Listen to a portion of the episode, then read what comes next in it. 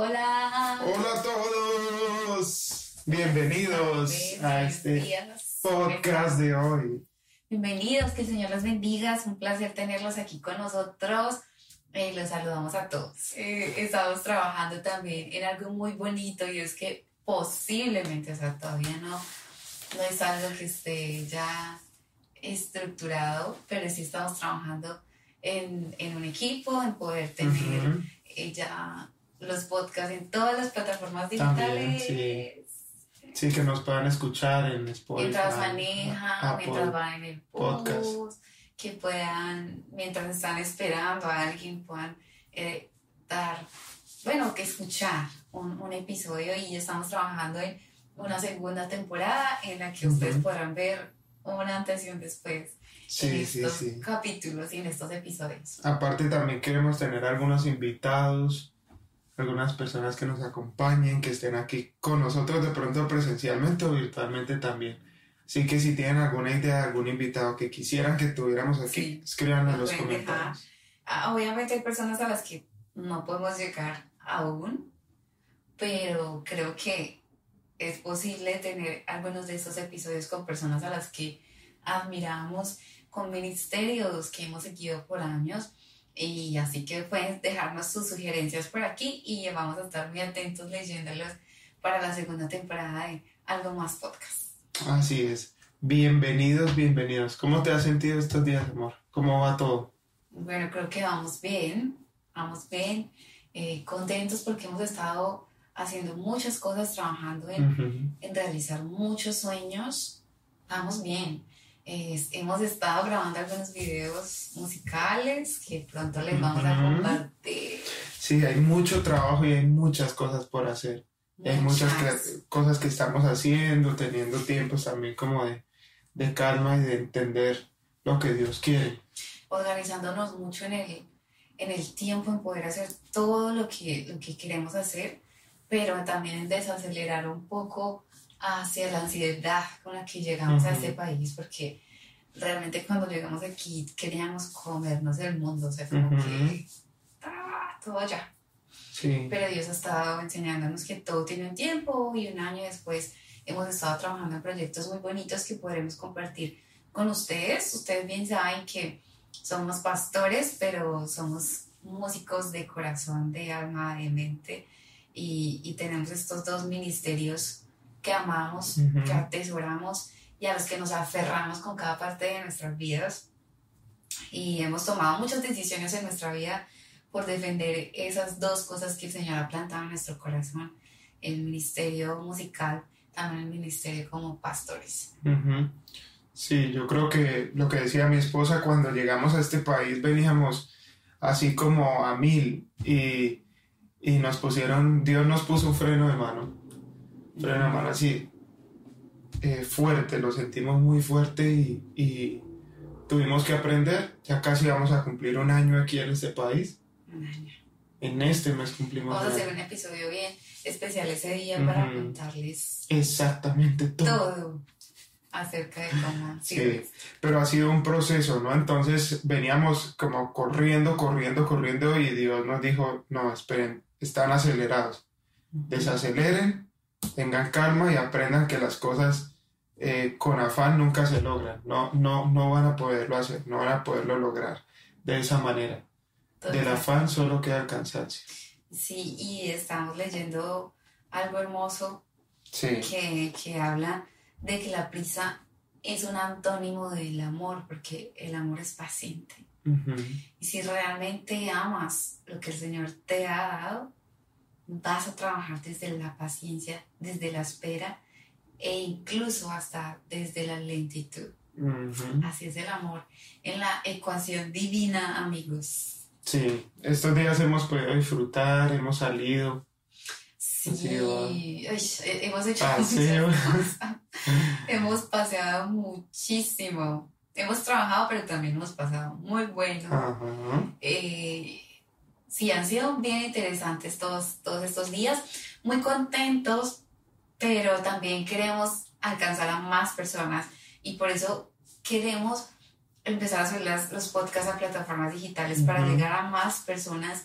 Eh, saben que se, lo hemos, eh, se los hemos dicho muchas veces, lo, no es, se trata de ecuaciones, sino de poder ser bendición, porque siempre que recibimos un mensaje de, mira, yo estoy pasando por eso, yo siempre les digo, mira, me encantaría que pudieras escuchar este podcast. Sí, hay muchas respuestas hay, en estos Hay muchas podcasts. respuestas en estos podcasts. Y yo sé que, que a veces uno se va mucho por el contenido del chisme, de, uy, ¿qué estarán haciendo?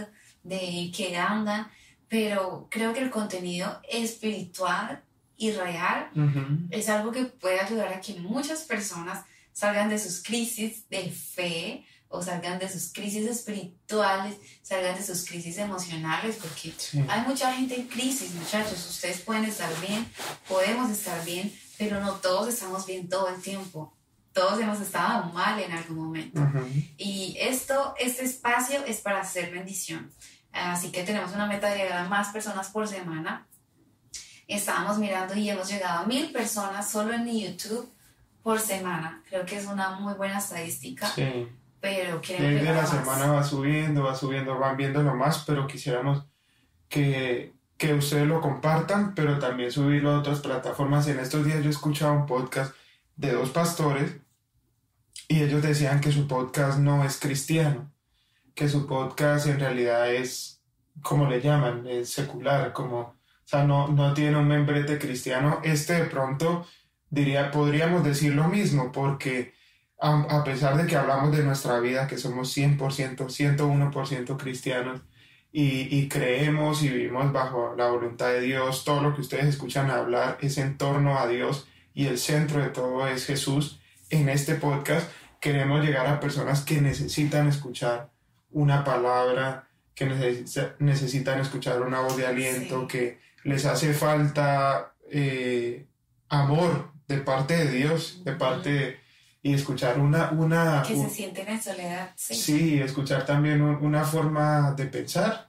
que es lo que nosotros en realidad tenemos. Exacto, o sea, sí es un podcast cristiano, porque, o no sé cómo lo veamos, sí es un podcast Sí. cristiano porque es hecho por dos jóvenes que hemos sido pastores en los últimos seis años. Bueno, mi esposo ha sido pastor en los seis, últimos seis años de su Ujú. vida. Yo apenas llevo cuatro con él, me voy a cumplir cuatro años con él. Pero, pero sí eh, vivimos el Evangelio eh, como la Biblia lo enseña y queremos impartir lo que hemos aprendido. Sí, no es una ley, no es una doctrina ni siquiera, es una forma, un estilo de vida, pero sí es contenido cristiano. Sí, que cuando yo escuché como es un podcast secular, en el podcast que escuchamos, eh, aunque lo sea, porque sí queremos también llegar a gente que nunca ha escuchado en su vida un podcast cristiano, pero que los cristianos lo referencien es, Claro. es una meta para nosotros. Así que bueno, bienvenidos. Bienvenidos.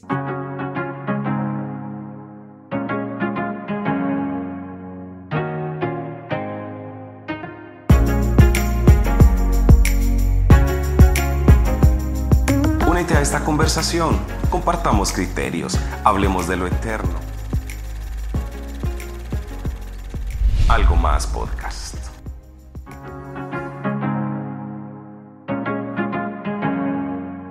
Regresamos. Regresamos. Y a todos los que están aquí en vivo, bienvenidos. Y los que nos están escuchando después, bienvenidos. Los que nos van a empezar a solamente escuchar sin estarnos viendo, Qué emocionado. bienvenidos también. Es por escuchar nuestra voz solamente. Eso es muy chévere también. Los primeros podcasts que escuchamos eran solo la voz. Llevamos Son dos años sonando, soñando con este momento.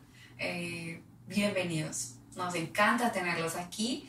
Este episodio de hoy es bastante especial y ustedes van a encontrarse el título acá abajo eh, porque realmente queremos hablar de la crisis. Ujú.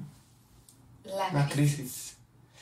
¿Quién no ha pasado por crisis? Dios Exactamente. mío, todos hemos Todos hemos tenido crisis. Y, y ya, si hay alguien en este momento que la crisis, pero ¿en qué contexto? Bueno, la crisis para mí ha sido todo eso que nos ha llevado como al límite de pensar si vale la pena estar en la iglesia. O sea, vamos a ser muy reales hoy. Si vale la pena ser cristiano, si vale la pena orar, si vale la pena tener una relación con Dios, sí vale la pena todo lo que estamos haciendo, eso es una crisis de fe. Sí. Y todos hemos pasado por una. Puede que ni siquiera la reconozcas, pero todos hemos pasado por una. Así que hoy vamos a ser muy sinceros y muy honestos. Sí, vamos a abrir nuestro corazón, así como casi siempre. En realidad, casi siempre les contamos muchas cosas de nosotros y, y, y de eso se trata, abrir el corazón y, y ser de mucha ayuda para ustedes. Una Sí. crisis de fe, amor, empieza. Bueno, para mí las crisis han sido infinitas en mi vida. Creo que Hasta se olvidan. son tantas que uno a veces las, le- les quita valor, pero hay algo que Dios a mí me ha enseñado y es a valorar muchísimo cada episodio de crisis que he tenido, porque en cada episodio de crisis que he tenido, el Señor ha sido un, un, un confidente real y un amigo real. Y también siempre hemos escuchado frases como que el oro se pule en el fuego, que hay que pasar por episodios de dolor, de tristeza. Y aunque es una frase muy, creo que infravalorada, ¿sí? Eh, debemos empezar a valorarla un poco más, a respetarla un poco más, porque es totalmente cierta. Ujú. Las crisis pueden llegar a ser el mejor momento de tu vida Sí. una de mis mayores crisis, bueno, tuve muchas, porque yo tenía como 10 Vamos a años, cómodos aquí. yo tenía como 9 años cuando, cuando empezamos a crecer en, en la música, ¿sí? Ujú. Entonces, como a los 9 años, eh, unos niños, pues yo estaba con mi hermano cantando y, y el Señor hizo algo que fue que nos empezó como a, a- en el contexto en el que estábamos, como a hacer crecer, sí, Ujú. en la iglesia. eh, la primera vez que cantamos en una convención en mi, en mi ciudad, en Medellín, yo tenía 9 años, la primera vez que cantamos. Y yo siento que Dios de alguna forma en mi vida empezó a prepararme para lo que Él sabía que venía. Sí, quiero pensarlo así. Pero cuando ya empecé a crecer en la iglesia, pasé por episodios muy, muy duros de ataques directos de gente de mi congregación a una niña. O sea, yo era una niña. Yo tenía 8 o 9 años. Y, y entender o intentar entender a los 8 años de edad que hay gente que va en contra de lo que el Señor está haciendo en tu vida es duro.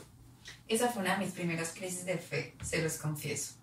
Siendo muy niña, tenía como nueve años, yo le decía a mis papás, pero ¿en serio tengo que hacer esto? Pero mira que tal persona dijo esto de mí, o sea, yo tenía nueve años y había gente que decía que cosas muy, como muy estéticas de mi voz, o sea, no les gustaba mi voz, o cómo me vestía, o cómo cantábamos en general las canciones que cantábamos, o todo lo que hacíamos, era como que todos nos lo cuestionaban. Y yo a la edad de nueve años yo decía, en serio, yo, yo quiero hacer esto por el resto de mi vida. Ujú. Fue como mi, mi primer crisis Wow. de fe. La segunda crisis de fe. No, Todo pero fue no las puedes enumerar. Porque tienen que ser Sí, muchas. son demasiadas, la verdad. Pero creo que la, la que más, Más recuerdas las que no. Es que recuerdo mucho.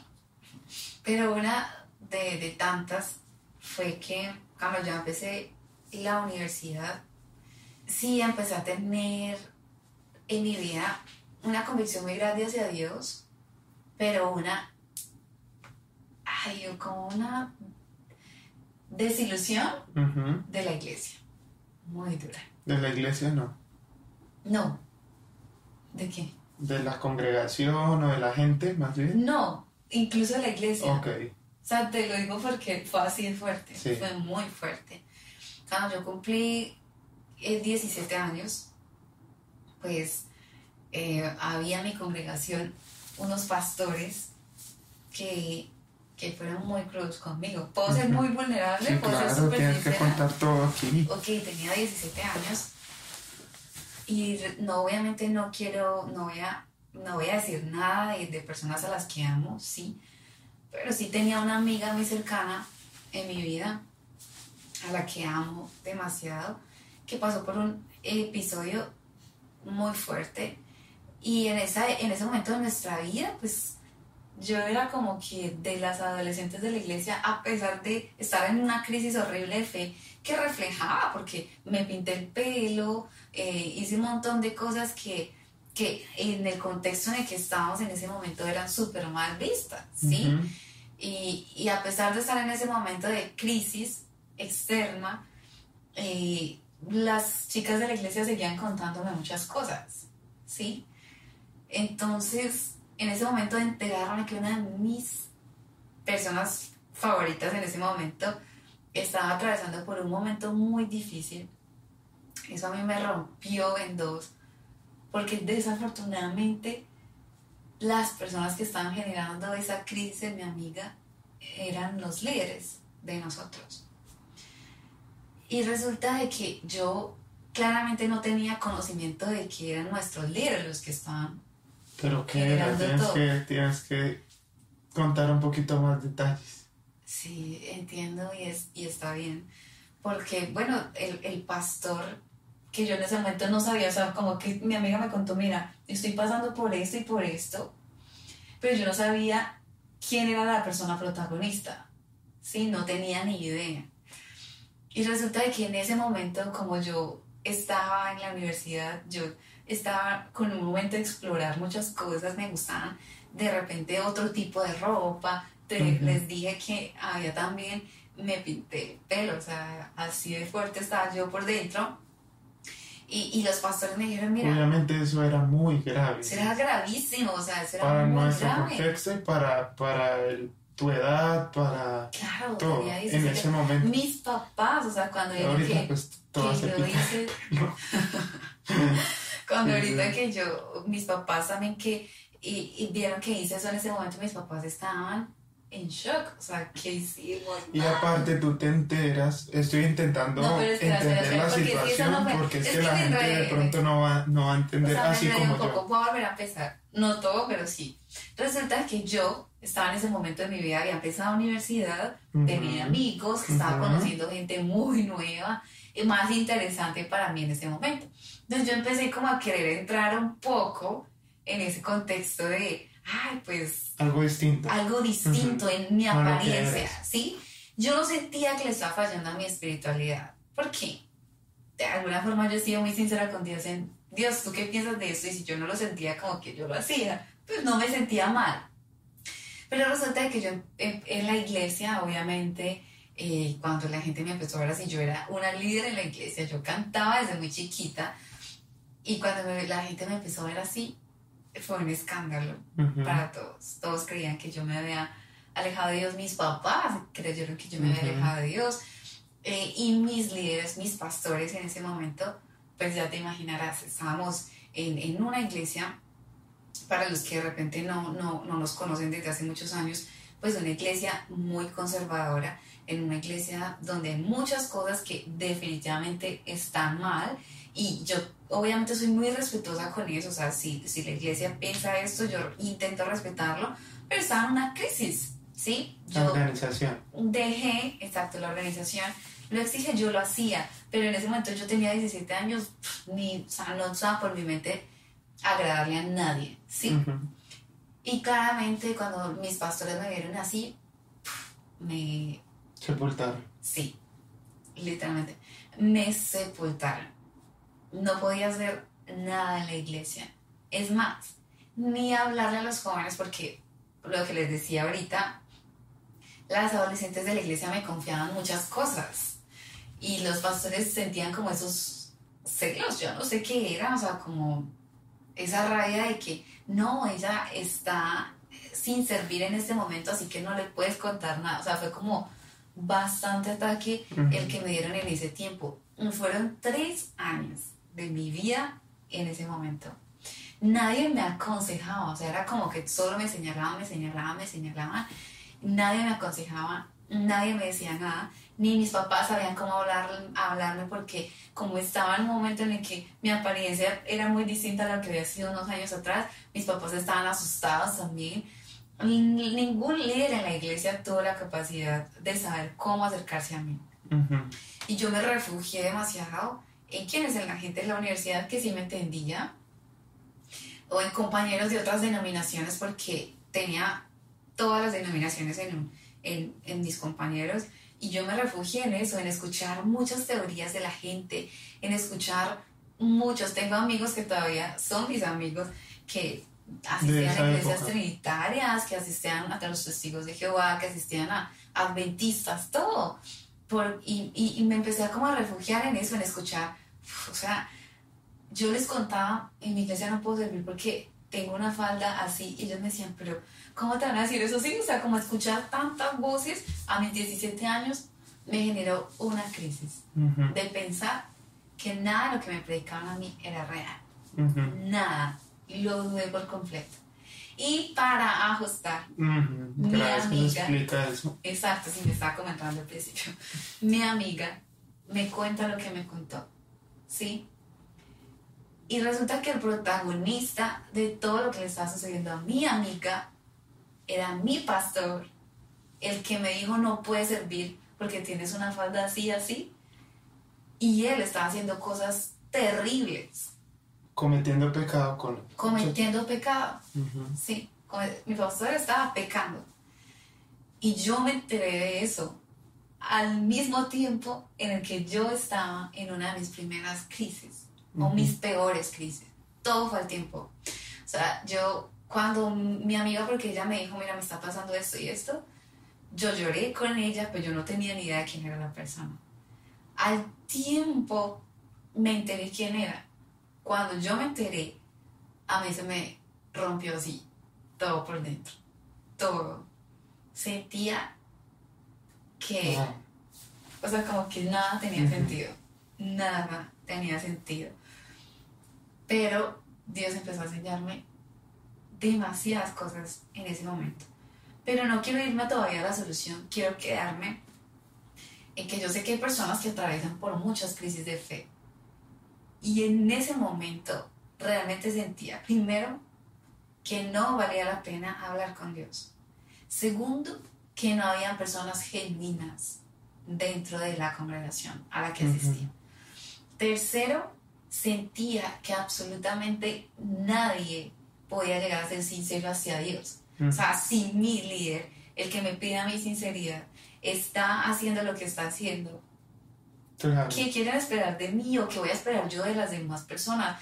Yo miro a la gente como, ¿qué será que todos están haciendo lo mismo? Sí, para mí era como una farsa. Esa fue la peor crisis de fe de mi vida, de mi vida. ¿Cómo salí de ahí? Claro que salí de ahí porque Dios es soberano. Dios es soberano y hace lo que quiere cuando Él quiere. Y lo mejor de todo es que eso pasó, pero en mi peor crisis de fe, Dios llegó con una intervención tan divina a través de la intimidad con Él. La intimidad con Dios fue lo que hizo que mi crisis de fe dejara de ser una crisis de fe. Para dejar de creer, porque hay muchas cosas que tú sabes que yo cuestiono. Pero mi fe en Dios es algo inquebrantable, inquebrantable. Siento que hay muchas cosas de mí, de lo creíble que puede llegar a ser mucho para mí del mundo, pero jamás en mi vida, después de esa crisis, dudé de Jesús, dudé de su amor por mí, dudé de su amistad conmigo, que es algo que Dios y yo en esos tres años de mi vida construimos muy bien. Una amistad inquebrantable en esos tres años de mi peor crisis de fe. Ese es mi las, las crisis definitivamente es lo que nos enseña a conocerlo. Totalmente. Queremos de pronto a veces omitirlas, saltarlas. Ayer hablábamos con alguien que a veces uno va por el camino de la vida, va caminando y uno quiere saltar eh, ese lugar de crisis, ese, podríamos decirle, ese ese pantano uno no lo quiere atravesar y el pantano cuando se hunden los pies uno no puede no puede caminar no puede no puede caminar bien se hunden los zapatos arena movediza. Imagínense lo más difícil de enfrentar en el camino. Y eso uno lo enfrenta y uno quisiera como que eran piedritas para uno saltarse eso y llegar al otro lado y seguir avanzando. Pero es allí en medio de la crisis en medio de los los zapatos sucios o hundido en el pantano, que uno necesita la ayuda de Dios y lo conoce, o sea, donde uno realmente como que tiene que mirar hacia arriba. Es la porque, única opción. Exacto, porque uno está acostumbrado como correr, caminar, lo que decíamos ahorita, corro, corro, corro, corro, y voy por eso, voy por eso, y se enfrenta uno a una crisis y deja, o sea, a pesar de que la meta está allá, uno empieza a preocuparse, solo ve lo que le está pasando, el problema, la crisis, la ve ahí. Pero eso sirve para que uno realmente mire arriba y, y, y pida ayuda. Y Dios definitivamente ahí es donde nos da su mano, nos saca de allí y es donde lo conocemos. Conocemos al Dios de misericordia, al Dios que hace algo por uno, al Dios que cambia, al Dios que O sea, renueva. yo tan solo pienso, ¿qué tal donde en mi vida solo hubiera sido conocer el Dios de mis padres? Ujú, ¿Sí? Y a mis 17 años me di cuenta de que no es el Dios de mis padres, es mi Dios. ujú. Es un Dios amigable, es un Dios personal, es un Dios persuasivo, es un Dios romántico, o sea, es, es como todo lo, lo, que, lo que puede hacer Dios. Por eso a mí me llama mucho la atención y desde ese momento amé ese versículo de la Biblia donde habla de la profundidad de las riquezas de Dios, porque no te puedes quedar solo con una versión de Dios. Y en tus momentos de crisis empieza a investigar cuáles son las versiones de Dios que debes conocer. Es muy importante porque todos debemos conocer a Dios en todas sus facetas, ojalá. Pero hay facetas de Dios que yo necesito en ciertos momentos de mi vida. Y en ese momento de mi vida necesitaba un Dios consolador, un Dios reparador, un Dios que me abrazara y un Dios que me mostrara el futuro que tenía. Porque si Él no lo hubiera hecho, créanme amigos que en ese momento yo fácilmente me alejo de Dios. Sin embargo, aquí estoy porque Dios, mejor dicho, se, se, me hizo sentir que definitivamente estaba conmigo desde todas las facetas de las que Él puede ser Sí. Dios para ti, para mí. Por eso es que Me gustaría conocer tu crisis de fe porque el tiempo avanza, pero quiero Sí, que decir- termine, sí. Sí, que por eso es que, que la Biblia habla, y eso lo aprendí en estos días en la universidad, que la Biblia habla de que toda tribu, toda lengua, toda nación le conocerá y proclamará su nombre. Y, y siempre contextualizamos el, el verso como, claro, en, en todo el mundo, pero también yéndonos a lo, a lo profundo del versículo o a lo profundo para este tema de la crisis, que Dios se presenta y se hace Dios, sí, presenta su amor porque Él es amor, Él es amor, su esencia es ser amor en la crisis de cualquier persona en el mundo. ¿Qué tal si Dios solo se presentara a un estilo y a una clase de personas? A personas que solo usan, por ejemplo, que solo usan una falda o solo personas eh, de piel morena, negros, eh, personas asiáticas. No, Él se presenta y presenta su amor para todas las personas, para con todos, dice la palabra de Dios. Sí, Y cada persona vive y puede conocer a Dios de una manera totalmente. Diferente yo- y bajo su percepción de vida, bajo como ellos piensan, como ellos Exacto. son, a la iglesia en la cual van. Porque definitivamente también hemos entrado a, a- a lugares, a salas, a habitaciones, a lugares donde hemos ido a visitar a alguien o hemos conocido a una persona. En estos días estábamos donde una amiga nuestra que es odontóloga, que, no- que pudimos ir allí y empezamos a hablar de muchas cosas y en medio de eso nos dimos cuenta que pudimos ser de tanta ayuda para ella. Un día en un restaurante fuimos a comer muchos de la iglesia y empezamos a hablar de muchas cosas y en ese restaurante empezamos a hablar de Dios, empezamos comiendo, disfrutando y en medio de eso hablamos de Dios y ella entendió y su hogar fue restablecido. O sea, ocurrieron muchas cosas en un restaurante. Entonces, no podemos dejar a un Dios encerrado en la iglesia solamente, sino llevarlo a nuestras crisis, llevarlos a, llevarlo a nuestro lugar Mm. de desesperación, de O dolor. sea, Él es el, y, y definitivamente uno entiende que Él es el Dios de todos los tiempos. Así es. Que no es solamente un tiempo hablando de de un espacio, sino el tiempo de, de tu vida, ¿sí? El Dios de tus inviernos, el Dios de tus veranos, el Dios de tus primaveras, el Dios de todas las estaciones de tu vida. Eso es Dios para nosotros. Y, y no creas que porque ahora mismo estás en una crisis, Dios se fue, porque Él ama estar, o sea, la palabra de Dios dice que Él ama la humillación, o sea, porque Él mismo se humilló y bajó hasta lo sumo. Y por eso nosotros no debemos tener miedo de mostrarle a Dios nuestra humillación y como que levantar la mano y decir, hey, necesito ayuda, porque Él ama ese estado de nuestra vida también. Y quiero escuchar tu crisis de fe. Bueno, he tenido muchas crisis de fe en la vida. Cada crisis de fe se ha presentado eh, obviamente en edades diferentes, entonces uno las asume bajo la edad que uno tiene, como decía mi esposa, o sea, enfrenté una crisis a mis nueve años y, y, la enfrenté de esta manera, enfrenté, eh, enfrenté una crisis o tuve una crisis eh, a los 16 en, en mi adolescencia y la enfrenté de esta manera. Así creo que nos pasa absolutamente a todos. Creo que la más resaltante que tuve en la vida fue en ese momento donde tengo que decidir si, si quiero seguir mi vida bajo, ya les voy a explicar por qué digo esto, pero bajo mi familia materna o bajo mi familia paterna.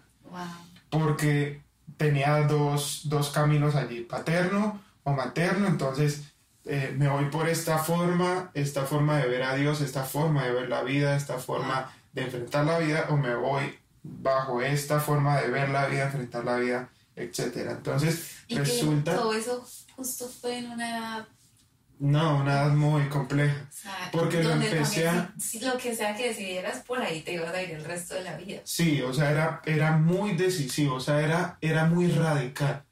Sí, porque mucho tiempo estuve en el medio les voy a decir por qué. Resulta que enfrenté esta crisis, o sea, fue una crisis de muchos años. Sí, no fue una crisis solo que, como les digo, la enfrenté en, a mis seis años, siete años, ocho años, entonces la enfrenté de diferentes maneras.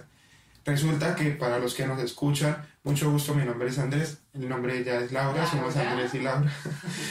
Resulta que nosotros, eh, yo, perdón, me enfrenté a una separación de mis padres a la edad de 5 años mis papás se separaron, se divorciaron y me enfrento yo a esa primer crisis, que es una crisis eh, absurda, o sea, es algo inexplicable, es algo que no les puedo explicar. Gracias a Dios mis papás están juntos. Entonces, como que eh, yo escuchaba mucho, ay, mis papás se divorciaron, se divorciaron, pero uno no lo entiende, ¿sí? O sea, ¿por qué? Pues uno creció bajo esa cobijita de los dos papás. Pero ya cuando yo me casé contigo, yo entendí. La dimensión. exactamente. O sea, es algo que hoy Laura tiene que trabajar con eso de mí, que mis papás se hayan divorciado y separado, separado, Laura lo tiene que enfrentar. Es tan fuerte que eso no se va jamás. O sea, es una crisis que día a día la debes enfrentar. Por ejemplo, que eh, mi papá no estaba todo el tiempo, o hoy en día eh, que tengo que hacer dos llamadas distintas. Laura llama a sus papás y están los dos y yo llamo, tengo que llamar separado a mi papá. fácil, pero... Sí, o sea, les estoy dando un ejemplo así por encima de algo que ella tenga que vivir o yo tenga que vivir diferente a lo que ella vive. Entonces, a mis cinco años ellos se separan y yo empiezo a vivir la crisis al principio de divorcio, de separación, de bienes, de dónde vamos a estar, que vivimos aquí, que vivimos allá, que nos vamos donde mi abuelo, que nos vamos para otro lado y crisis de ese tipo pero a la crisis de fe, hablándolo en el área de Dios, de conocer a Dios, empiezo a vivir siendo un niño, entonces eh, eh, todo el tiempo estaba con mi mamá, pero en vacaciones me iba con mi papá, entonces allá veía otro mundo totalmente diferente. Y disfrutaba ese mundo. Me gustaba ese mundo, o sea, me ponían a bailar, a hacer mil cosas y yo era como, este es, el, este es un mundo, este es el otro, lo disfruto, bueno, era un niño enfrentando las crisis bajo, bajo mi edad. Pero llega un punto, un punto claramente adolescente donde yo digo, Dios, o sea, tú estás allá, estás acá, no estás allá, estás acá, existes, no existes, existe la iglesia, tengo que vivir así, no tengo que vivir así, cómo debo enfrentar mi vida y, realmente conocerte, realmente eh, saber que, qué quieres tú para mi vida y qué quieres tú para mí. Entonces me enfrento en una crisis, podríamos decir, y es, muy famosa esa crisis, lo, lo habla mucho, pero es una crisis existencial.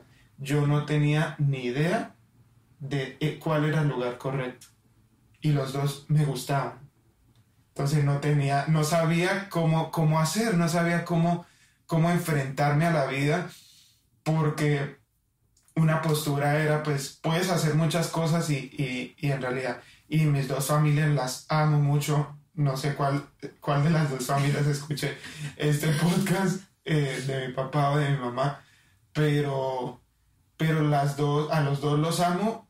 Eh, mi familia paterna veía la vida, eh, sí, como, como Dios, estás ahí, pero, pero, pero no hay problema con nada que hagas. Y, mi familia materna, obviamente, mi, mi abuelo pastor, mis tíos pastores, eran dos mundos muy diferentes. Pero lo que tuve que hacer fue, en realidad, olvidar lo que veía de, un camino y lo que veía del otro y centrarme en lo que les acababa de decir hace un tiempo y es mirar arriba.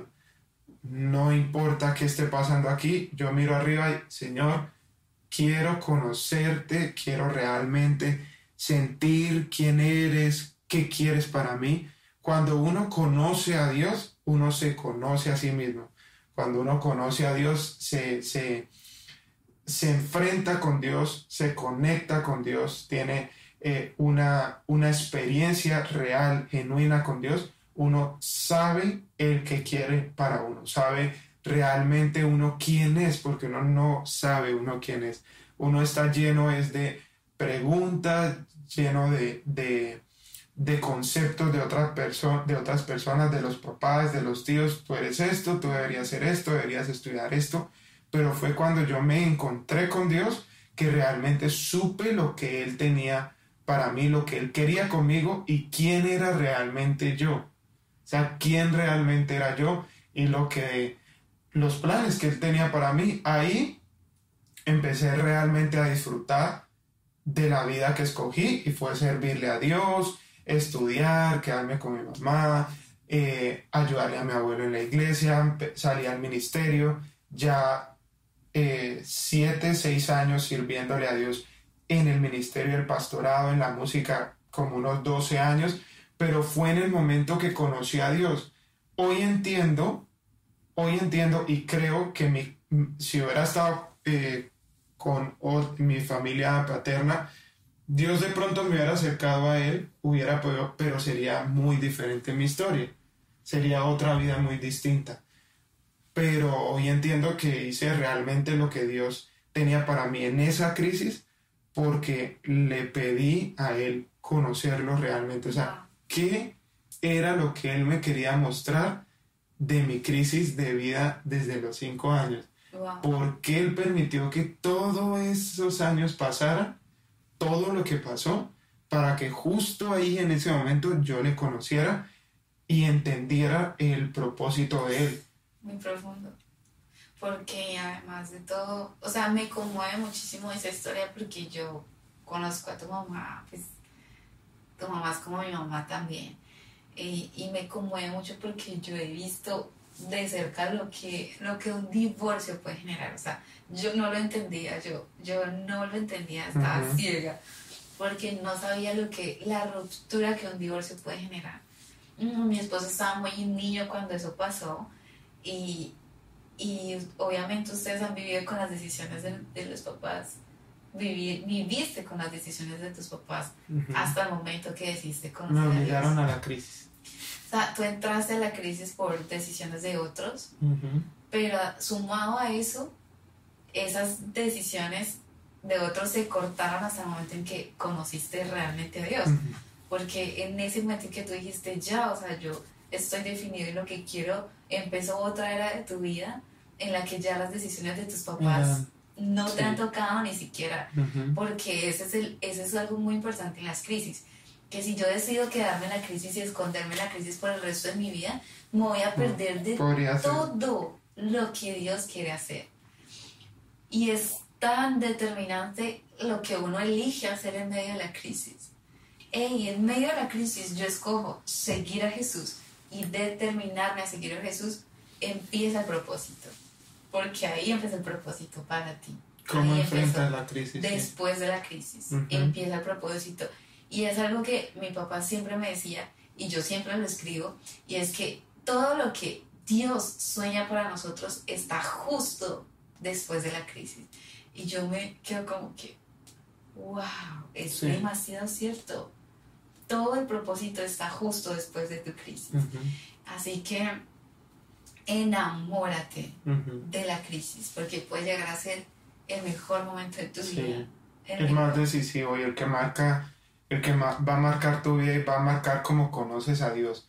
Pienso que, que volviendo un poquito para terminar lo que, lo que viví, creo que, que si Dios me hubiera querido tener, eh, o sea, podía vivir con mi papá o vivir con mi mamá. Viví la mayoría de tiempo con mi mamá. Si hubiera vivido la mayoría de tiempo con mi papá, eh, hubiera conocido también a Dios. Lo hubiera conocido de otra de manera. otra manera. Y no hubieras Eso es- conocido otras cosas, Sí. porque claramente la música iba a ser muy distinta. Ujú, No nos hubiéramos conocido, ujú. sí.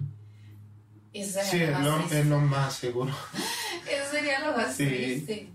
O sea, definitivamente creo que como Dios lo quiere tener a uno, lo va a guiar por ahí. O sea, porque Dios quería que estuviéramos aquí juntos Pero- los dos ahora en este momento. El punto es, miren, yo esta semana, no, esta semana no hace mucho, me vi una película que a Tuto no le gustó, se, se, se durmió como al minuto. Sí.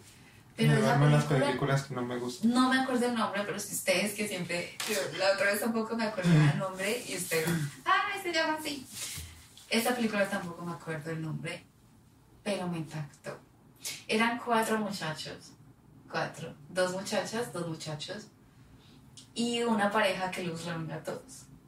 Y resulta de que la película muestra la vida del- de los seis tomando diferentes decisiones. Entonces, dos amigos que presentan a cuatro amigos y se empareja, digamos, la chica número uno con el chico número uno y la chica número dos con el chico número dos. Y la película se desarrolla así. Y termina y uno queda como que... Pero empieza otra vez la película y ya es la chica número uno con el O chico sea, dos. sigue la película, pero, pero en empieza otra, otra En escena. otras decisiones. O sea, la chica uno con el chico dos y, y- y el chico... Bueno, sí. Todo se revolvió. Y muestran la, la vida de los cuatro con diferentes personas. ¿Cómo sería la vida? Y yo, miren, yo lloré casi toda esa película, pero yo entendí como, uff, lo que es una decisión. Cambia todo y... Como una sola, un solo sí que das en la vida te rompe el esquema de De todo todo. lo demás. Un solo no que das en la vida te cambia todo. Todo. Y, eh, o sea, no esa película no me lo hizo entender, pero sí me hizo valorar mucho Porque más. la película en realidad lo que quiere mostrar es que, que pueden ser felices. Puedes ser feliz de cualquier manera Ajá. y por eso te lo estoy contando. sí, Porque claramente hubieras conocido a Dios y claramente serías una persona porque increíble mi familia, ahora. mi familia paterna, tú la conoces, sabes que son increíbles, sabes que, que ellos aman a Dios, que, que creen en Dios, que tienen muchas cosas Serías increíble. Sí, también. o sea, y, y sería de pronto otra profesión, estaría en otra cosa, o estaría en lo mismo, casado con otra persona o contigo, o sea, que tuviera Dios, no sé, lo que sí estoy seguro es que Él quería que viviera las cosas como las viví, y en ese momento Dios me permitió conocerle de una manera, Pero tú fuiste sensitivo a lo que Dios tenía. ajá, Porque claramente yo no romantizo mucho la voluntad de Dios. Yo sé que Dios tiene una voluntad y tiene un propósito, pero también sé que las señales nos siguen. ¿sí? exacto, Entonces claramente tú decidiste, tomaste una decisión y aquí estás. Y claramente la otra decisión puede que te hubiera ido muy bien también, sí, Y puede Pero que... no serían en este lugar a esta misma hora, en este momento. ¿no? Claro, claramente que no, te Va a hubiera cambiar. cambiado toda la óptica de vida, Ujú. pero no solo eso, o sea, yo, yo, a mí me gusta valorar el que hayas decidido lo Ujú. que decides. Claro. Me encanta valorar. No, y ellos lo no valoran. Mi familia de parte de papá lo valora mucho. Y mi familia de parte de mamá también lo valora mucho. O sea, creo que Como cuando... honorable. Exacto, cuando uno es determinado y cuando uno decide bien, las personas de tu alrededor y tu Y familia lo, apláudanse. apla- lo lo aplauden y lo apoyan. Y aplaudan si ustedes también, cada vez que toman una muy buena decisión, o si ustedes se miran hoy, aquí, ahora y dicen, wow, tengo una vida que ha valido cada Ujú. lágrima. Apláudanse, Sí, chicos. sí, no valió que la pena. nadie, nadie les diga qué celebrar. O sea, Ajá. todo lo que ustedes tienen hoy, Dios se lo ha dado. Absolutamente sí, pero ustedes también lo han trabajado con buenas decisiones. Que suenan los aplausos sabias este elecciones. Así que queremos hablar en este momento directo a las personas que están pasando hoy una crisis. Una. Animarlos, antes que nada, y recordarles que Dios es soberano, que Él no improvisa, que como dice la canción, porque Dios no improvisa, Él siempre tiene un plan, siempre tiene un plan. Mm, Así que empieza a preguntarle a Jesús, en lugar de, ¿por qué me pasa esto? ¿Por qué tengo esto? Pregúntale, Dios, llévame a conocer tu plan. Llévame a conocer tu plan. Para que este momento de crisis en el que estás se convierta en el momento más decisivo y más Así es. transformador de toda, Toda tu existencia. Un consejo para todos los que están en una crisis de fe ahora mismo. Así es. ¿Qué puedes decir tú? No, en estos días me estaba justo acordando de esa predicación que escuchamos hace 15 días, que el pastor decía que Dios nunca hace ups Mm, me encanta. para, para Es concluirles. como que llorar. Sí, porque generalmente hacemos ups cuando nos equivocamos. Cuando ups, no Se quería hacer eso. Ups, se me fue. Ups, hice esto. Dios nunca, nunca hace ups. Así es. Gracias. Dios nunca hace ups. Wow. Gracias familia por estar aquí con nosotros, que esto les haya servido mucho y que nuestra experiencia, nuestras crisis les sirvan a sus vidas. Eso es nuestro deseo, no pues sufrir para que ustedes aprendan, sino que ustedes sufran y aprendan.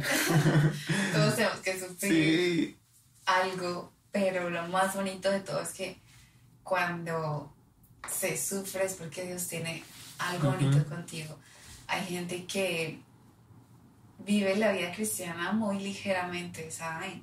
Y, y así de ligera su carga, y así de ligero son sus ministerios, y así de ligero se vuelve el caminar por la vida.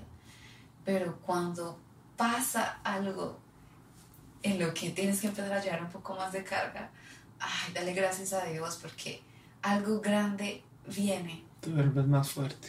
algo grande viene y, y realmente Dios nunca permitirá que cargues mucho más de lo que Él sabe que puedes soportar y tolerar Así es. y escuchen la, la vida de Job o lean acerca de la historia de Job, que aún en medio de su peor crisis de vida, él lo único que tuvo para decir es Jehová dio, Jehová quitó, y Bendito sea sea. el nombre de Jehová bendito, es lo único que te Amén. invitamos a decir. Amén. En el nombre de Jesús deseamos y Oramos pedimos. Señor, que alguien que está pasando una crisis en este momento sienta y vea tu gloria, Señor. Amén.